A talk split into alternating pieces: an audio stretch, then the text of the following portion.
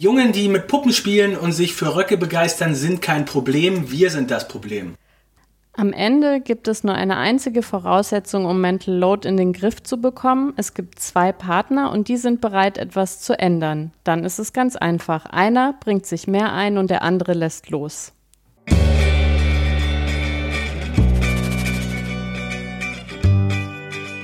Belz Stories, Geschichten aus der Verlagsgruppe Belz. Aus dem Belz Sachbuchprogramm spreche ich heute via Videochat mit einer Autorin und einem Autor. Patricia Camerata ist Psychologin, IT-Expertin, Bestseller-Autorin und Podcasterin und im deutschsprachigen Raum ist sie Pionierin in Sachen Mental Load. Und ihr Buch bei Belz heißt eben auch raus aus der Mental Load Falle, wie gerechte Arbeitsteilung in der Familie gelingt. Für ihren Blog Das Nuff gewann sie zahlreiche Preise. Ihre Podcasts mit Kindern leben und nur 30 Minuten werden von mehreren tausend Menschen gehört. Sie hält Workshops und Vorträge und lebt mit ihren Kindern und ihrem Partner in Berlin. Patricia Camarata schreibt am liebsten ab morgens um sechs und dann zwölf Stunden am Stück. Herzlich willkommen, Patricia. Hallo. Wann war das denn zuletzt möglich, ab sechs Uhr morgens zu schreiben? Das muss ich mit meinem Partner absprechen, damit es möglich ist. Äh, und am besten äh, ist, wenn ich ins, ins Schreibexil wechsle also wirklich gar nicht bei der Familie bin, aber dann finde ich das wirklich fantastisch. Also ich bin sowieso Frühaufsteherin und auch am produktivsten morgens. Ähm, und ich liebe das dann wirklich mit dem ersten Kaffee loszulegen und mich dann total in alle Themen zu vertiefen und dann quasi dreimal geblinzelt äh, und dann ist 22 Uhr. Ich glaube, für mich wäre es ehrlich gesagt nichts. Und wir hören gleich ein bisschen was über den anderen Autor. Er sagt über Raus aus der Mental Load Falle. Patricia Camerata geht ans Eingemachte, dorthin, wo Paare sich um Kopf und Kragen streiten, weil sie für die ganze Familie alles im Kopf haben muss und er findet, sie soll sich doch mal locker machen. Das sagt Nils Pickert. Er schreibt als freier Journalist in Die Zeit, Taz, Schweizer Tagesanzeiger und im österreichischen Standard, wo er eine monatliche feministische Kolumne hat. Seit 2013 engagiert er sich in Wort und Tat für den Verein Pink Stinks gegen Sexismus und Homophobie. Mit seiner Lebenskomplizin und den gemeinsamen vier Kindern lebt er in Münster. Sein Buch bei Belz heißt Prinzessinnenjungs, wie wir Söhne aus der Geschlechterfalle befreien. Und Nils Pickert schreibt am liebsten in der Nacht, wenn seine Kinder schlafen und seine Lebenskomplizin in seinem Rücken liest. Also das komplette, der komplette Gegenentwurf. Ja, ganz genau, der komplette Gegenentwurf. Deswegen sitze ich hier auch mit dem größten Kaffee der Welt, weil ich vorhabe, nach diesem Podcast noch zu arbeiten. Ja, jetzt mal an jeden und jede äh, ein paar Fragen gestellt. Äh, Patricia, wann hast du zum ersten Mal festgestellt, dass Familie richtig anstrengend sein kann, wenn es mit der Arbeitsteilung nicht klappt? Tatsächlich relativ spät. Ähm, also ähm, ziemlich genau, als ich wieder in den Job eingestiegen bin, äh, nach dem dritten Kind. Da mhm. ist es mir erst aufgefallen. Also bis dahin äh, war ich dafür wirklich ein bisschen blind ähm, und habe auch mich manchmal gefragt, warum andere das eigentlich so anstrengend finden. Und äh, mit der eigenen Anstrengung und dem an die Grenzen kommen, ähm, habe ich dann auch sehr demütig einfach gelernt, dass es sehr viele Rahmenbedingungen gibt, die das eben ja unterschiedlich ähm, belastend äh, am Ende auch machen.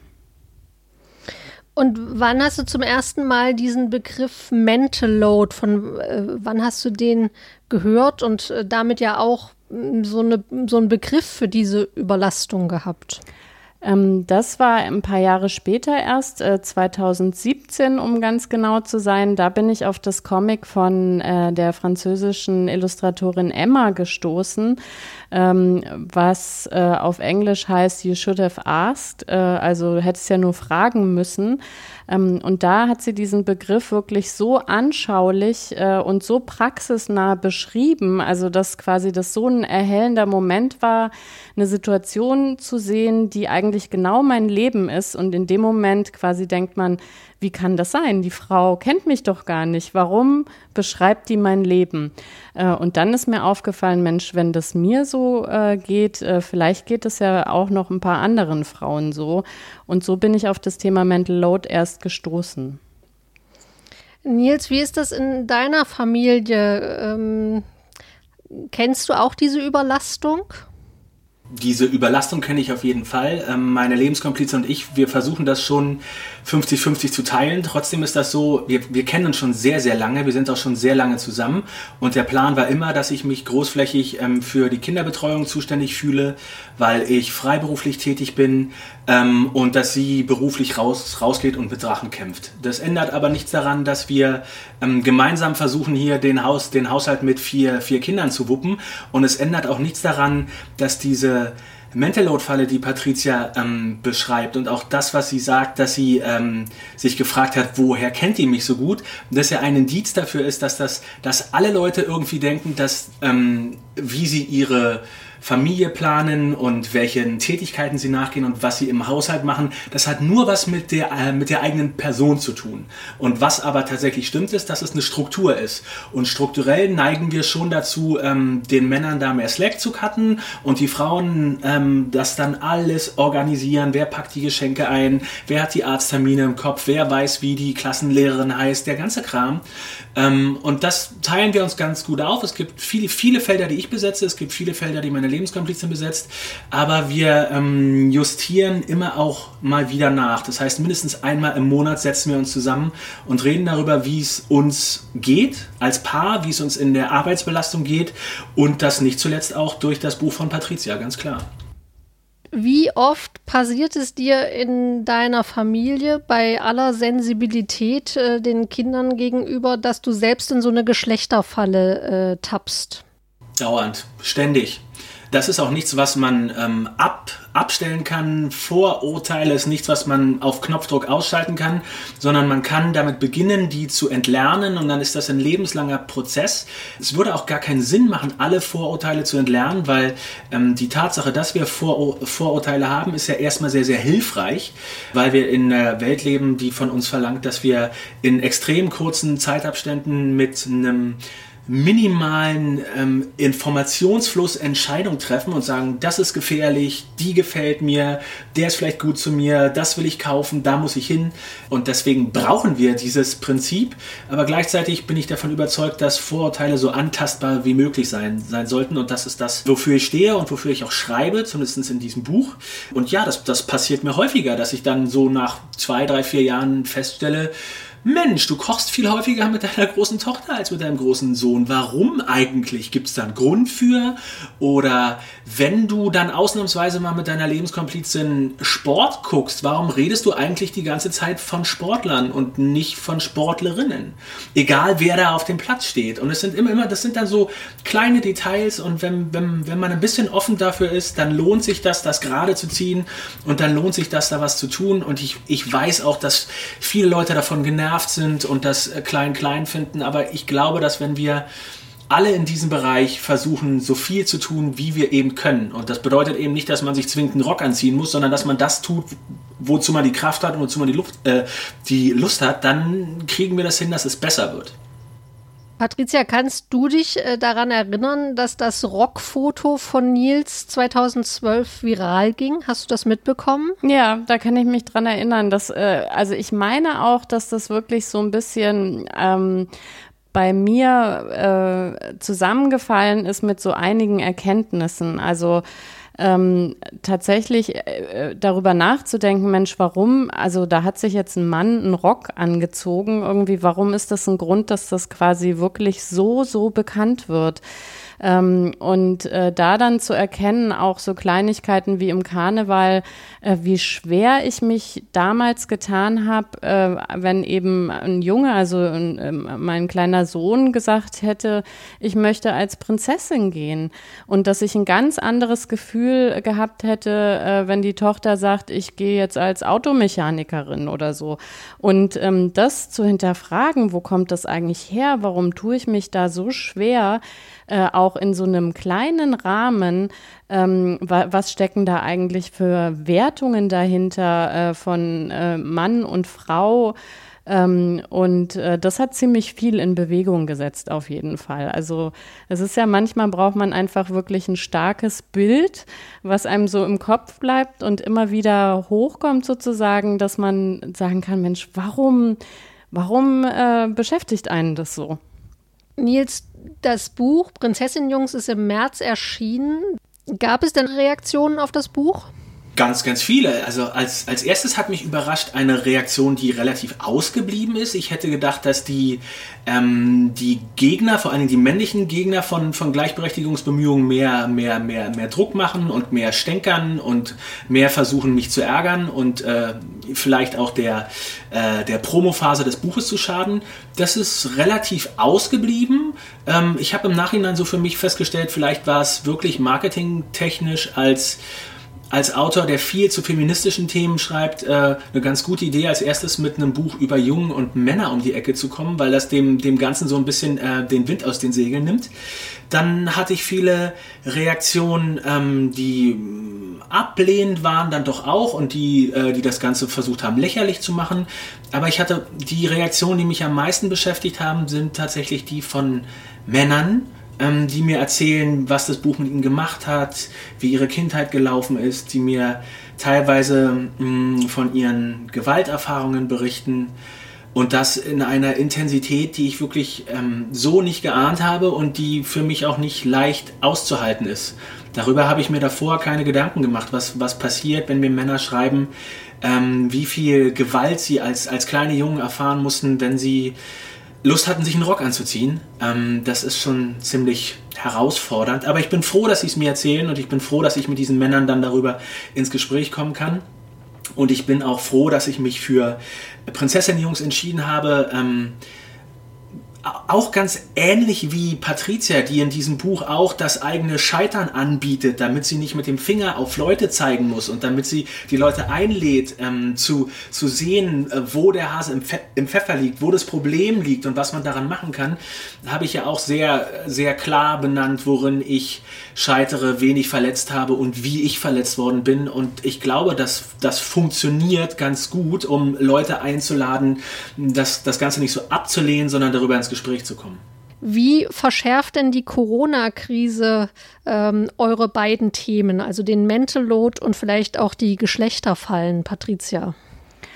Ähm, also äh, den Mental Load, ähm, glaube ich, hat das insofern verschärft, als dass sozusagen so ein vorhandene ein vorhandener Gap, also in der Verantwortung, die eben für die Familie viel stärker bei der Frau liegt, dann auch ganz selbstverständlich ähm, noch stärker zur Frau geschoben worden ist. Es sind ja viele Familien, die sich dafür entscheiden, dass eben der Mann ähm, hauptsächlich zuständig ist, eben ähm, ein Einkommen zu generieren und äh, dass die Frau eben ähm, also wenn überhaupt erwerbstätig ist, äh, eben in einem geringeren Maße.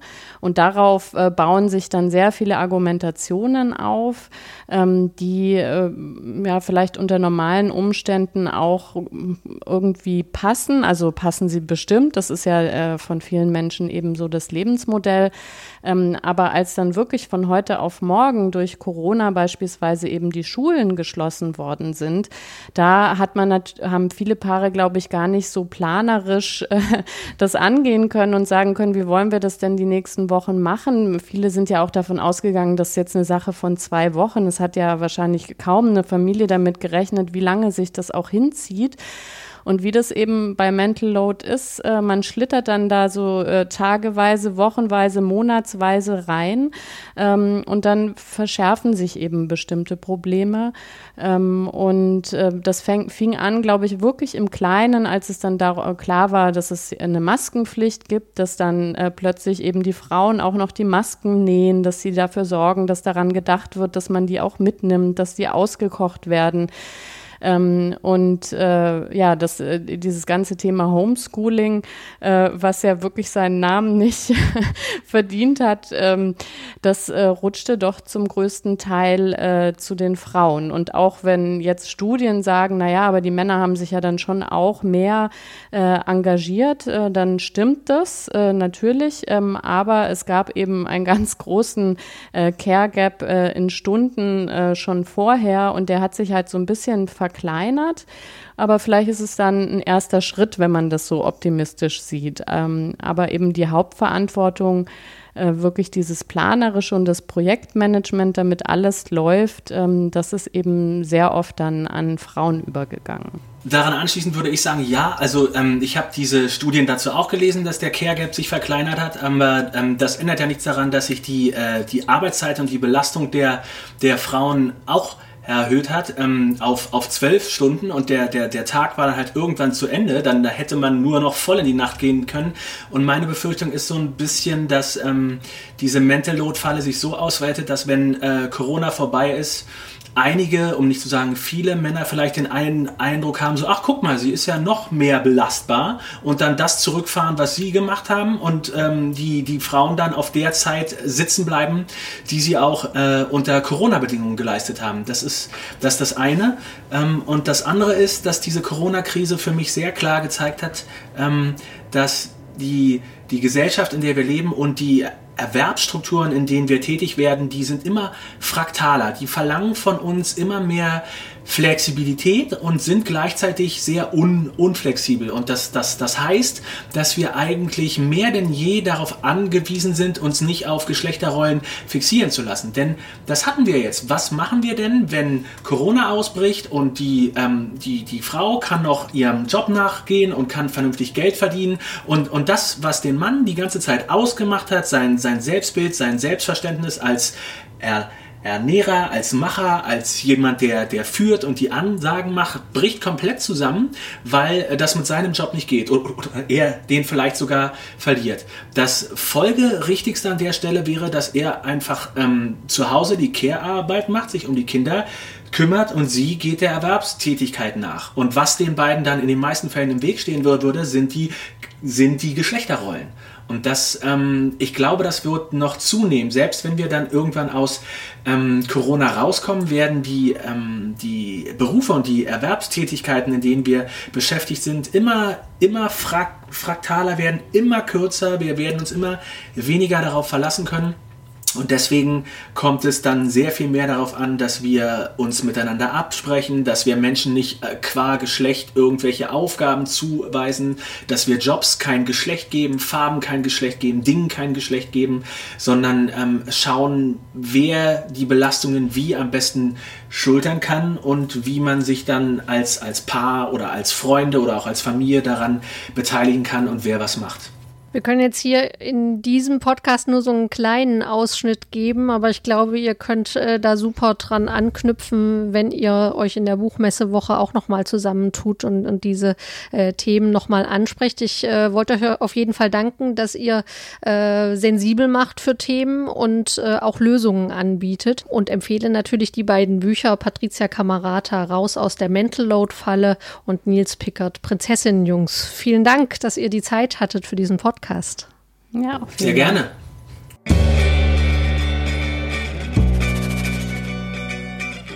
Patricia Kamerata, Nils Pickert und Susanne Mirau, die Sie in diesem Podcast auch noch hören werden, diskutieren am Sonntag, den 18. Oktober um 19 Uhr gemeinsam live im Digitalpodium mit Silke Stuck. Wie gelingt gerechte Arbeitsteilung in der Familie? Wie können wir Kinder jenseits von Geschlechterklischees fördern? Schalten Sie ein und stellen Sie Ihre Fragen an die ExpertInnen für eine bindungs- und bedürfnisorientierte Erziehung. Anmelden können Sie sich für diese Veranstaltung auf heldenstückelive.de. Wie immer finden Sie alle Infos zu dieser und weiteren Veranstaltungen im Rahmen von Belz liest, meine mobile Buchmesse, auch unter belz.de slash Buchmesse. Moderation und Podcastproduktion Jana Stahl.